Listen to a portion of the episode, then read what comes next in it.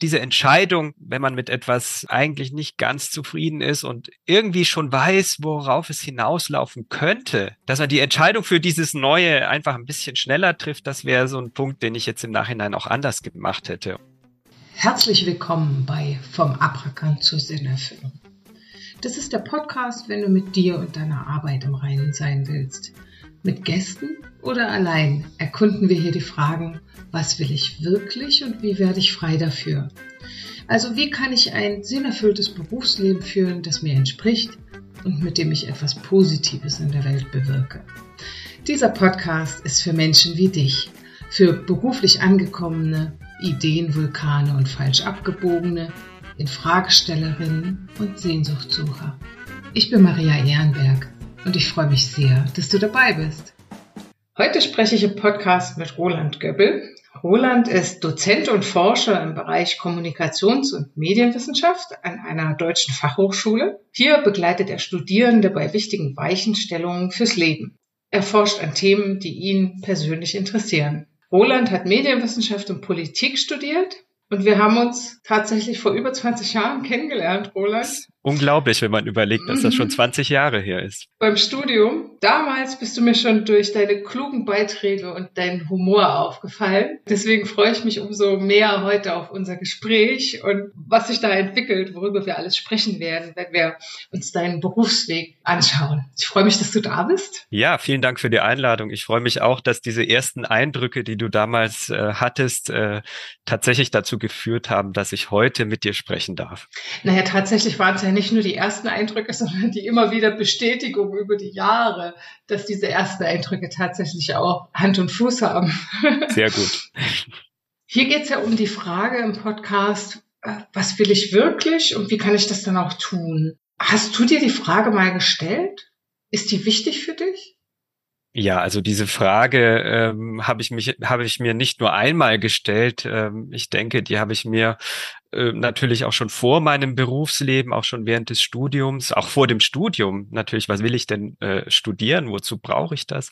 Aber natürlich dann äh, während des Berufslebens habe ich mir die auch immer wieder gestellt und im Laufe der Zeit darauf auch immer wieder neue Antworten gefunden, die dann auch äh, immer wieder auch mal revidiert werden mussten. Und äh, also es ist eine Frage, wie ich finde, die man sich äh, immer wieder stellen muss. Also ich habe sie mir immer wieder gestellt, die man sich immer wieder stellen sollte und äh, wo man auch ähm, nach ähm, ja für den aktuellen Zustand passenden Antworten suchen muss. Und wie sah das dann aus, wenn du dir diese Fragen gestellt hast? ich würde mal sagen, in meinem ersten Job, das war äh, nach der Uni, wo ich äh, dann an meiner Uni auch, an unserer Uni damals äh, auch geblieben bin und als wissenschaftlicher Mitarbeiter gearbeitet habe. Da stand schnell für mich fest, ich möchte eine Promotion anstreben. Da habe ich mir dann auch nach einiger Zeit die Frage gestellt, äh, was will ich denn damit machen? Ähm, wozu brauche ich das? Möchte ich damit einfach groß Karriere machen, gerade im wissenschaftlichen Bereich? Oder ist das eher etwas, was nur für für mich persönlich äh, ein, eine, ein großes Vorhaben, ein großes Ziel ist, das ich für mich ähm, erfüllen möchte? Oder tue ich das irgendwie auch für andere? Gibt es andere, die das äh, vielleicht von mir erwarten? Ja, ähm, ich habe äh, damals schon gemerkt, irgendwie ist von allem was dabei. Äh, Vielleicht möchte ich äh, eine akademische Karriere auch nach der Promotion anstreben, aber das wusste ich äh, damals noch nicht sicher, ähm, dass ich das für mich äh, persönlich gerne machen will, ähm, mir da auch zeigen will, dass ich zu so etwas in der Lage bin. Das war für mich eigentlich ähm, die ganze Zeit klar. Und dass es dann da auch andere Personen in meinem Umfeld gibt, die das toll finden, finden würden. Ich sag mal sowas wie Elternhaus, äh, aber äh, sicher auch ein paar äh, Freunde, äh, die, die da das auch äh, ja interessant fanden und auch mir auch zugetraut haben, ähm, dass man das auch so ein bisschen für die äh, gemacht oder ich das auch ein bisschen äh, ja auch für die gemacht habe. Das ging mir damals äh, sehr viel durch den Kopf. Mhm. Das heißt, du hast das Thema dann von allen Seiten beleuchtet. Diese Promotion mit allen Facetten und Aspekten, die da eine Rolle spielen könnten, hast du dir quasi angeguckt. Ja, ich, ich würde das jetzt im Nachhinein auch so sagen, dass ich äh, das äh, Thema aus diesen verschiedenen Facetten äh, beleuchtet habe. Damals äh, war mir das vielleicht auch nicht immer total bewusst, dass mhm. ich da äh, diese diese verschiedenen ja Perspektiven da auch äh, äh, schon reingebracht habe bei der Beantwortung der Frage, äh, was will ich denn wirklich? Was genau machst du heute, wenn du sagst, äh, du bist Dozent, dann machst du vermutlich ähm, themenbezogene Lehre im Bereich Medienkommunikationswissenschaft. Richtig. Und Forschung. Was ist dann das, was dich da interessiert, wofür dein Herz schlägt? Ja, ähm, und zwar mein Promotionsthema, wo es um medial geschaffenes Vertrauen in Politiker geht, das ich jetzt in meinem aktuellen Job dann auch wieder aufgenommen habe. Das Schöne ist, dass ich äh, diese Forschungsinteressen, die ich habe, in meine Lehre ähm, auch integrieren kann, dass ich da auch sehr frei bin. Ich mache auch viel ähm, Methodenausbildung, Statistikausbildung mit meinen Studierenden. Ich biete Seminare an, die thematisch auch an mein Promotionsthema gekoppelt sind und kann auf diese Weise, äh, sage ich mal, meine Leidenschaft für dieses Thema mit meinen Studierenden teilen und ihnen aber dabei gleichzeitig auch äh, sowas wie methodisches Handwerkszeug, was man für das Erstellen dann einer äh, Bachelor- oder Masterarbeit braucht, aber was äh, die Studierenden dann hoffentlich auch, ähm, wenn sie äh, jobmäßig auch in so eine Richtung gehen, ähm, dann in ihrem späteren Job dann anwenden können, dass ich ihnen das auf diese Weise dann mitgebe. Mhm. Stimmt, du hast ja Medien und Politik studiert und das Thema medial vermitteltes Vertrauen in Politiker, Politikerinnen treibt, genau. bewegt dich heute noch. Es ist ja irgendwie hat man auch jetzt in den letzten Jahren wieder gemerkt, spätestens äh, in Pandemiezeiten, aber auch jetzt, äh, wo die Ukraine-Krise äh, leider in vollem Gange ist, dass es da äh, PolitikerInnen gibt, in die man in gewisser Weise Vertrauen äh, setzen muss, äh, um, sage ich mal, eine funktionierende Gesellschaft auch äh, zu erleben und das ohne dieses Vertrauen, das betonen ja auch sehr viele PolitikerInnen selbst, dieser Zusammenhalt auch schwerlich funktioniert. Mich persönlich interessieren einfach die, die Mechanismen, wie es zu dieser Vertrauensbildung kommt. Mhm. Ja, spannend. Und äh, es hat ja auch einen unmittelbaren Bezug zu unserem, zu unserer Gesellschaft, zu unserer, zu der Demokratie, in der wir leben. Und ich halte das ja für ein großes Geschenk, wenn Lehrende die Themen, die sie an, an die Studierenden dann vermitteln, auch mit einer Leidenschaft machen. Also wenn sie sich wirklich für das Thema interessieren und das nicht nur runterleiern. Ähm, das finde ich total großartig. Ja, ich, ich, ich habe ja äh, natürlich auch Fächer in meinem Curriculum oder Inhalte, die natürlich auch in gewisser Weise so ein bisschen vorgeschrieben sind. Also dass ich natürlich auch äh, Methoden äh, den Studierenden beibringe, die jetzt nicht mein absolutes Steckenpferd sind oder mit denen ich selber vielleicht nicht in meiner eigenen Forschungsarbeit arbeite, die ich ihnen aber trotzdem versuche, schmackhaft zu machen für ihre eigenen Arbeit. Gerade wenn man die Möglichkeit hat und äh, die ist mir äh, an der Fachhochschule, an der ich arbeite, eben auch gegeben, ja, seine eigenen Themen da wirklich äh, einzubringen, äh, dann äh, macht äh, Lehre letztlich auch viel mehr Spaß. Also da könnte ich jetzt auch so ein bisschen die Brücke schlagen zu meinem ersten Unijob. Da hat mir, der hat mir natürlich auch Spaß gemacht. Da hatte, hat, äh, habe ich mein äh, Promotionsthema auch überhaupt erstmal äh, entwickelt und äh, habe natürlich auch in der universitären Lehre gearbeitet. Allerdings äh, hatte ich da auch äh, teilweise eben vorgegebene Curricula, die ich abarbeiten musste, wo ich mich selber auch erstmal thematisch ähm, einfinden musste, die natürlich auch interessant waren, so Grundlagenfächer zu verschiedensten Kommunikations- und Medientheorien wo ich aber jetzt so in der Retrospektive vielleicht nicht mit der Leidenschaft reingehen konnte, wie das jetzt äh, heutzutage ähm, in meinem aktuellen Job der Fall ist.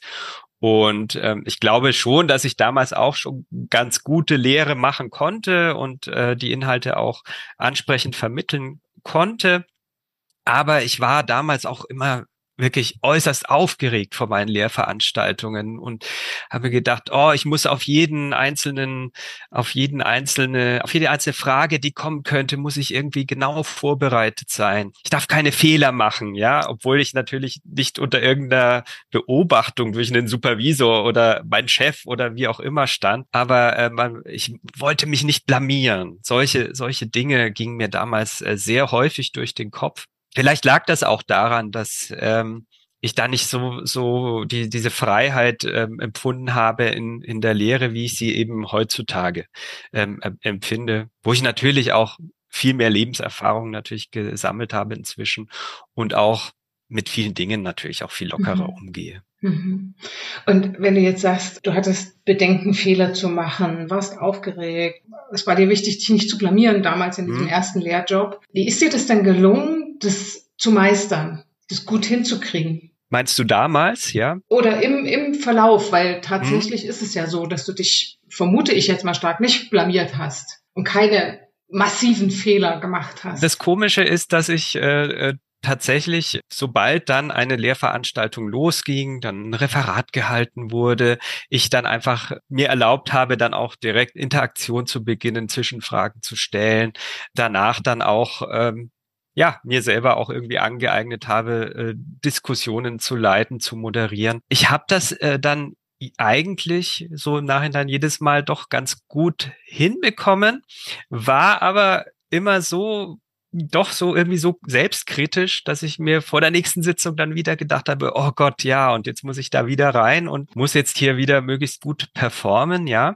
Und das geht mir auch teilweise heute noch so, dass ich doch irgendwie recht aufgeregt bin, sowas wie Lampenfieber vor diesen Lehrveranstaltungen habe. Dann beginnt die Lehrveranstaltung, dann macht's irgendwie Klick, äh, dann geht's los, da gibt's ja auch kein Zurück mehr. Und dann weiß ich so, jetzt lasse ich mich wirklich voll drauf ein. Dann geraten die Dinge dann meistens auch wirklich in den Flow. Ich würde heute sagen, ähm, was ich vielleicht damals noch nicht so gemacht habe, vielleicht nur implizit, aber heute auch explizit, dass ich diese Schwäche, dass man, also ich, ich würde es jetzt vielleicht auch gar nicht zwingend als Schwäche bezeichnen, aber das, dass man dieses Lampenfieber hat, das kann ja auch eben einen pushen, ja, dass man diese also aus meiner Sicht Schwäche, dass ich die auch für mich akzeptiere, dass ich einfach sage, okay, das muss einfach sein, dieses Lampenfieber vorher, damit ich dann nachher auch eine gute Leistung, mit der ich dann auch zufrieden bin, bringen kann. Äh, dass ich mir auch von vornherein sage, okay, dieses Lampenfieber wirst du immer haben, das, das es wird immer dabei sein. Es hat ja eigentlich immer gut geklappt oder meistens gut geklappt und du nimmst es vielleicht dann, siehst es dann doch nicht nur als Schwäche an, sondern siehst es dann als etwas an, was dich äh, auch erstmal auf so ein Level bringt, dass du das dann auch äh, in eine Stärke letztlich ummünzen kannst. Mhm. Und das ist mir im früheren Job ähm, sicher auch auch regelmäßig äh, gelungen. Aber damals ähm, konnte ich diesen Erfolg, den ich dann in jeder Sitzung irgendwie auch hatte, konnte ich irgendwie noch nicht so richtig genießen und äh, so weiter in die nächste Sitzung nehmen, dass ich dann äh, weniger oder auch mal gar kein Lampenfieber hatte. Also das hatte ich wirklich immer.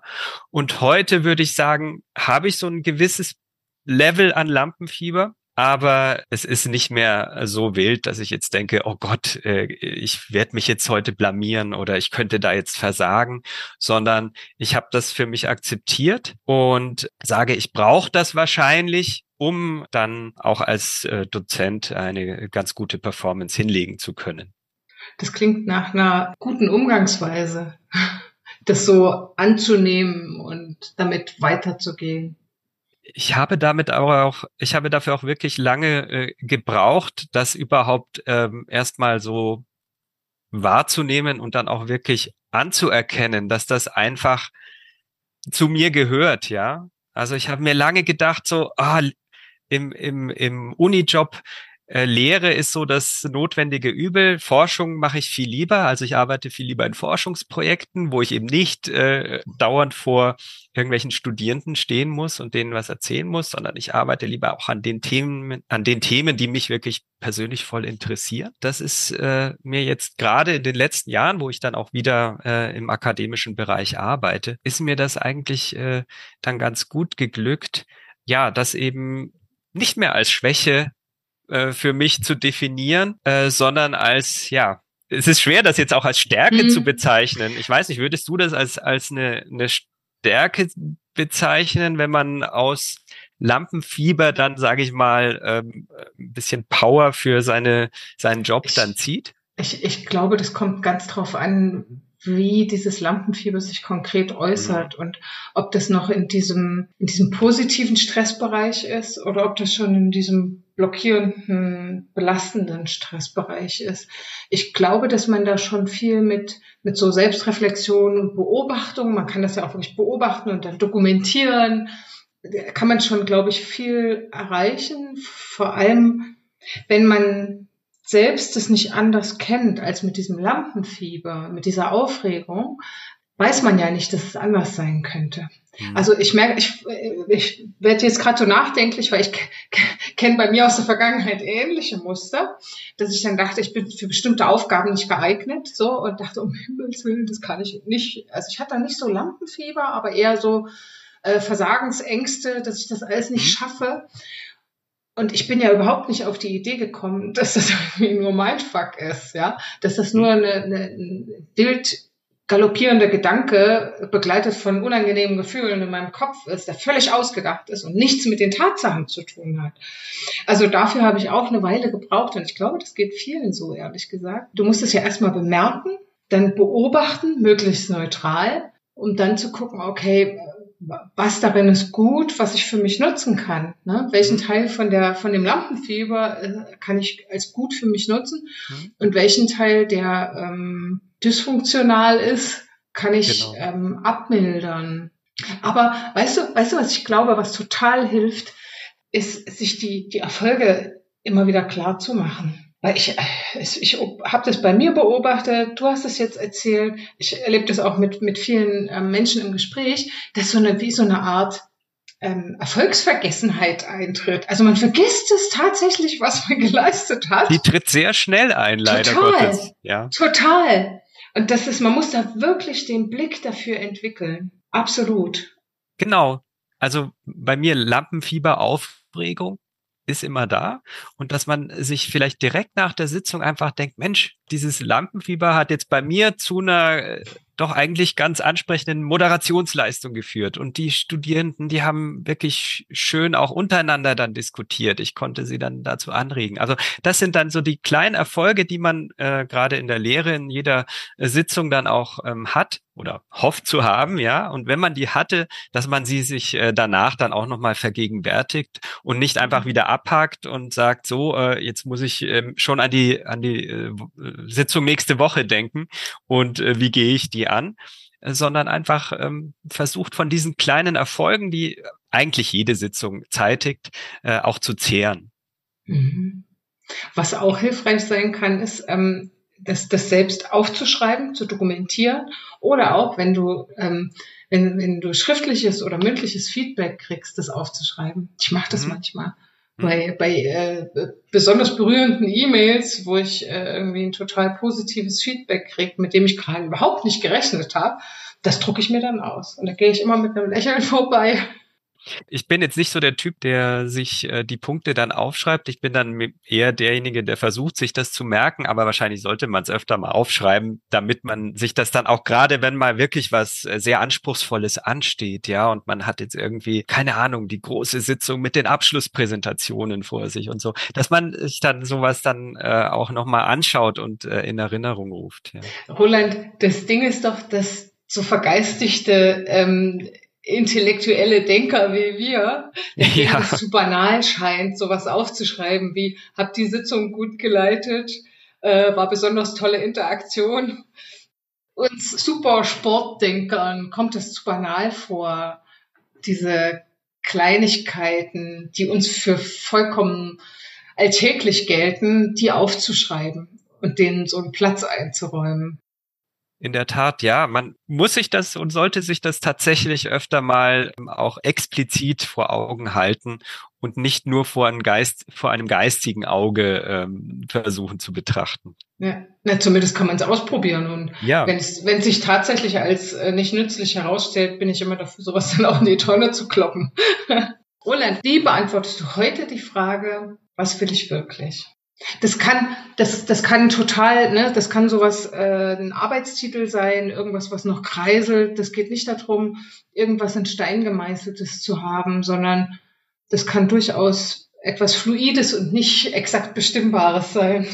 Ja, es klingt vielleicht jetzt sehr banal, aber das Erste, was mir jetzt so in, in den Kopf gekommen ist, ist zu sagen, ich möchte einfach nur glücklich und zufrieden in meinem Job sein und möchte das gleichzeitig auch noch ähm, ja sowas wie eine wie ein ausgeglichener Mensch sein, der also quasi auch im, äh, in der Verbindung von Berufs- und Familienleben ja einfach ausgeglichen ist. Das bedeutet für mich dann auch glücklich und zufrieden mit dem Job zu sein.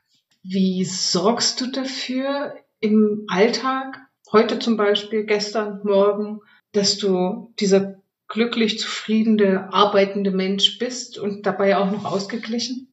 Also ich würde sagen, früher war ich immer äh, derjenige, der auch mit in die Nacht hineingearbeitet hat, so der typische Nachtarbeitermensch. Das äh, hat sich dann schon äh, grundlegend geändert, als äh, meine Frau und ich äh, unser erstes Kind bekommen haben, wo das dann einfach nicht mehr so möglich war.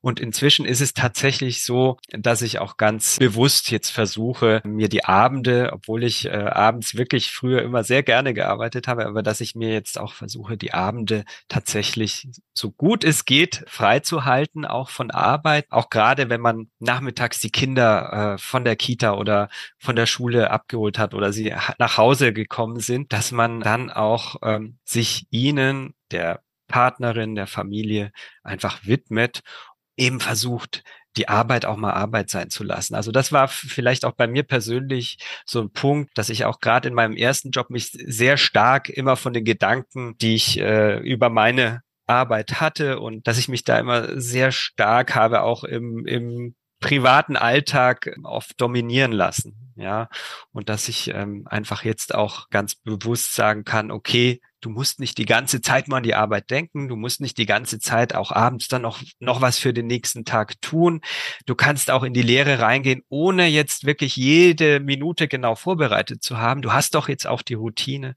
Deswegen versuch dich auch mehr deiner Familie und äh, deinem, ähm, ja, deinem ähm, äh, deiner Freizeit auch ein bisschen stärker eben zu wittern, äh, lässt sich eben sowas wie äh, Familie und Beruf gut vereinen. Und ähm, ja, äh, ich bin da auch ähm, deutlich glücklicher und zufriedener geworden. Aber ich meine, das klappt natürlich nicht immer perfekt. Und deswegen würde ich auch jetzt auf diese Frage, was will ich denn wirklich, äh, auch noch das als Antwort geben, dass ich ähm, da auch weiter danach strebe, glücklich und zufrieden zu sein. Wenn du jetzt so auf dein Berufsleben zurückschaust, was würdest du denn sagen, was noch hilfreich war für dich? Sehr hilfreich war für mich, dass ich äh, nach dem ersten Uni-Job dann einen Job in der freien Wirtschaft hatte diese Entscheidung, wenn man mit etwas äh, eigentlich nicht ganz zufrieden ist und irgendwie schon weiß, worauf es hinauslaufen könnte, dass man die Entscheidung für dieses Neue einfach ein bisschen schneller trifft, das wäre so ein Punkt, den ich jetzt im Nachhinein auch anders gemacht hätte. Und die Entscheidung wurde mir dann abgenommen. Ja, äh, mein Vertrag lief aus und konnte eben nicht mehr verlängert werden. Und ähm, das war aber diese Jahre, die ich danach dann in der Markt- und Medienforschung äh, verbracht habe, in der freien Wirtschaft, wo ich dann plötzlich irgendwie sieben Projekte parallel schultern musste und auch mal richtig so Vollzeit, äh, ich habe auch wirklich geknüppelt, ja, also wirklich feste gearbeitet, da gab es auch kein Pardon, da gab es auch wenig Prokrastinieren, denn darin bin ich natürlich auch so ein bisschen Experte. Aber genau äh, diese Zeit äh, als Markt- und Medienforscher, die hat mir unheimlich viel neues Selbstbewusstsein verschafft. Gleichzeitig ähm, musste ich ja keine Lehre mehr machen, hatte keine Lehrverpflichtung, was mir auch sehr zugute kam, weil ich da nicht Woche für Woche immer dieses Lampenfieber hatte. Äh, bei diesen äh, Projekten, die ich äh, bearbeitet habe, ähm, da hatte ich dann auch, auch wenn es mal um eine Kundenpräsentation ging, komischerweise ähm, viel weniger Lampenfieber als äh, vor Studierenden. Ja, also hatte natürlich auch so ein bisschen, war natürlich auch etwas aufgeregt, das gehört ja dazu, aber ähm, das ging mir dann Vielleicht aber auch, weil ich vorher diese Lampenfiebererfahrung äh, mit meinen Studierenden hatte, ging mir das dann in dem, in dem Job in der freien Wirtschaft viel leichter von der Hand. Das heißt, dadurch, dass du damals die Entscheidung für einen, für einen beruflichen Neubeginn recht lang rausgezögert hast, hast du jetzt in dir diese, so eine, so eine weise Instanz, die diese Erfahrung schon gemacht hat, Und jetzt sagt, Richtig. Moment, wenn was nicht stimmt, Entscheidung schnell treffen. In der Tat, ich würde es auf jeden Fall jedem raten, da ähm, möglichst äh, schnell so eine Entscheidung dann auch zu treffen. Wenn da nur so ein Funken entstanden ist, worauf es denn eigentlich hinauslaufen will, worauf man, wo man merkt, eigentlich habe ich doch da viel mehr Lust drauf, dann nicht zu lange zu fackeln und wie gesagt, so ein Vertrag bis zum Ende ähm, aussetzen war natürlich wichtig, dass man noch die Stelle hatte, ja, aber gleichzeitig einfach mal ins kalte Wasser dann springen. Ich denke, das hätte mir auch gut getan. So hätte ich dann noch ein bisschen äh, früher dann die Erfahrungen gesammelt, äh, die ich dann in meinem neuen Job gesammelt habe. Mensch, du hättest den doch, diesen Job doch schon viel früher haben können, ja, und mhm. hättest da viel mehr Freude auch letztlich ähm, jeden Tag gehabt, äh, wenn du in die Arbeit gehst.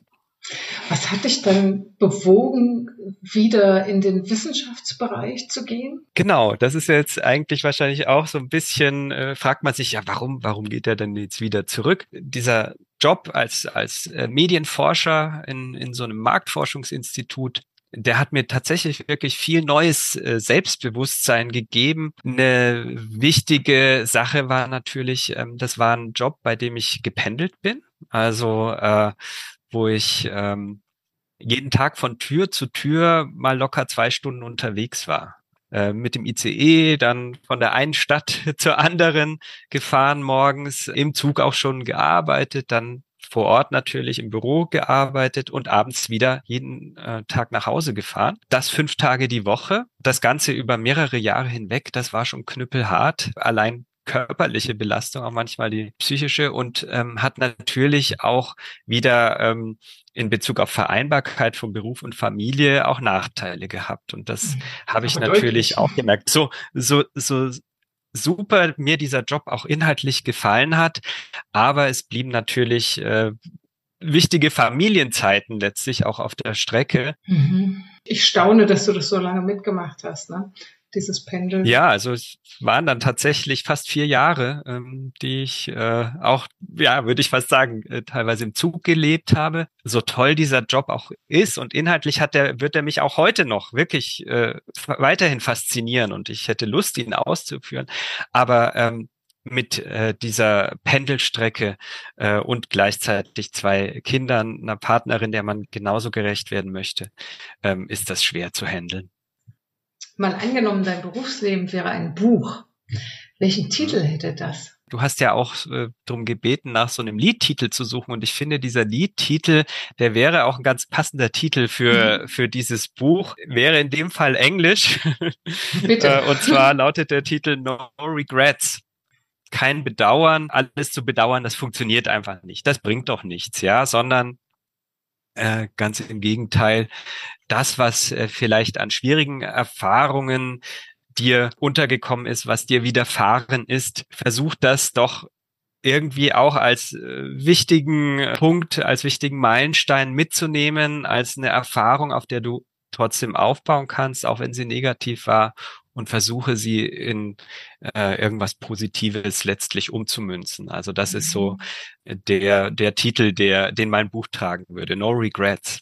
Schön. Das hat auch so was Öffnendes, ne? Da ist dann wieder Platz mhm. für Neues mhm. und das, was man wirklich will unter Umständen. Ja, und auch heutzutage, wenn, wenn mal irgendwas nicht so klappt, äh, wie es hätte klappen sollen, sage ich mir danach dann auch tatsächlich, ich, ich spreche das dann auch so aus und sage dann no regrets, ja. Es war jetzt so, es ist äh, so passiert, ja. Ich versuche jetzt äh, das äh, beim nächsten Mal jetzt da nicht irgendwie noch lang drüber nachzudenken, was da schlecht gelaufen ist, sondern einfach äh, es beim nächsten Mal irgendwie besser zu machen. Mhm. Hast du noch eine Überraschungsfrage für mich mitgebracht? Ja, die habe ich auch mitgebracht, natürlich. Und zwar äh, lautet die äh, Überraschungsfrage, warum liebst du Überraschungen? Und wie gehst du mit unliebsamen Überraschungen um? Denn Überraschungen können ja nicht nur gute, sondern auch mal böse oder eben unliebsame Überraschungen sein. Mhm. Okay, warum liebst du Überraschungen? Ist wahrscheinlich auch gar nicht so einfach zu beantworten. Also ich würde sagen, Überraschungen sind ein, ein Tor zu, zu neuen Dingen. Mhm. Ähm, eine Überraschung hat ja in irgendeiner Form etwas Neues für mich dabei. Entweder, dass ich nicht damit rechne, dass es kommt, oder dass ich nicht weiß, was es ist, dass ich nicht weiß, woher es kommt. Das heißt, etwas kommt in die mir bekannte Welt, meine ich, mit diesem allem drumrum, was ich kenne. Da kommt eine Überraschung dazu. Die, die fügt also dem, der, der, der ewig gleichen Suppe was Neues hinzu. Und das finde ich grandios ähm, weil ich gern Neues erfahre, weil ich ähm, einfach auch unglaublich neugierig bin. Deswegen. Ähm, und wie gehe ich mit unliebsamen Überraschungen um? Also wenn das äh, etwas ist, was mich gerade nicht so erfreut, was, was blöd ist. Also in den allermeisten Fällen habe ich mittlerweile gelernt, mich nicht mehr direkt über Dinge aufzuregen oder das so, das mich so krass bestimmen zu lassen. Da kommt es natürlich drauf an, was es ist. Mhm. Die unliebsame Überraschung. Ich versuche dann im, im Rahmen meiner Möglichkeiten diese gute, äh, diese unliebsame Überraschung entweder gut zu umschiffen, also ist sie wirklich für mich gemeint, oder sollte die woanders ausgeliefert werden? Und wenn sie denn tatsächlich für mich gemeint ist, dann gucke ich, okay, puh, ähm, was ist das jetzt genau und wie kann ich darauf reagieren? Muss ich darauf reagieren? Manchmal gibt es ja auch Sachen, da muss man gar nicht reagieren. Genau, und wenn es eine Überraschung ist, die von, keine Ahnung, von starken Gefühlen, äh, Überforderungen, was weiß ich, begleitet ist, dann versuche ich erst das zu sortieren bevor ich mich der eigentlichen unliebsamen Überraschung widme. Hm. Aber würdest du trotzdem sagen, ähm, auch eine unliebsame Überraschung ist letztlich eine retrospektiv, die man doch auch lieben kann? Also lieben ist jetzt vielleicht auch äh, mhm. ein bisschen zu starker Ausdruck, aber die, sagen wir mal anders, äh, die dennoch wertvoll ist.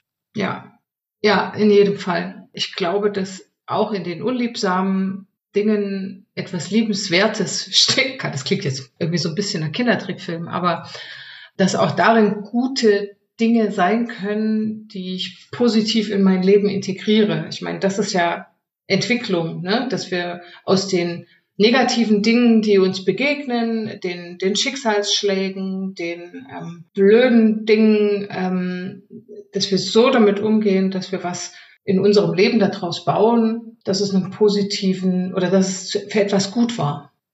Ja, da, da würde ich jetzt auch hinzufügen. Also das äh, umschreibt auch so ein bisschen, wie das dann eben bei mir am, am Ende auch gelaufen ist. Ja, ich glaube, das ist eine ganz wichtige Kompetenz, so diese unliebsamen und schwierigen Erfahrungen dann in etwas für ein Gutes umzuwandeln und damit ausgeglichener, glücklicher und zufriedener zu sein. Genau, und deswegen eben auch No Regrets. Mhm. Hab vielen Dank für den Song, für die Frage, das Beleuchten deines Weges, das Erforschen dessen, was dir wichtig ist, was du wirklich willst. Gerne, gerne. Es war auch schön, auch selbst nochmal so, ja, in sich zu gehen und äh, einfach selber mal so eine kleine Retrospektive mhm. zu machen und sich auch über viele Dinge jetzt nochmal klarer zu werden, über die man vielleicht sonst gar nicht so nachgedacht hätte. Also in der Hinsicht auch vielen Dank für deine anregenden Denkanstöße. Gerne. Vielen, vielen Dank, Roland. Und was ist nun das Wichtigste, was du heute für dich mitnimmst? Danke dir fürs Zuhören, für deine Aufmerksamkeit, für deine gespitzten Ohren und dein offenes Herz. Das war der Podcast vom Abrakan zur Sinnerfüllung. Und wenn du jemanden kennst, der diesen Podcast mal hören sollte, dann sag's gern weiter. Mach's gut und bis in zwei Wochen, sagt Maria.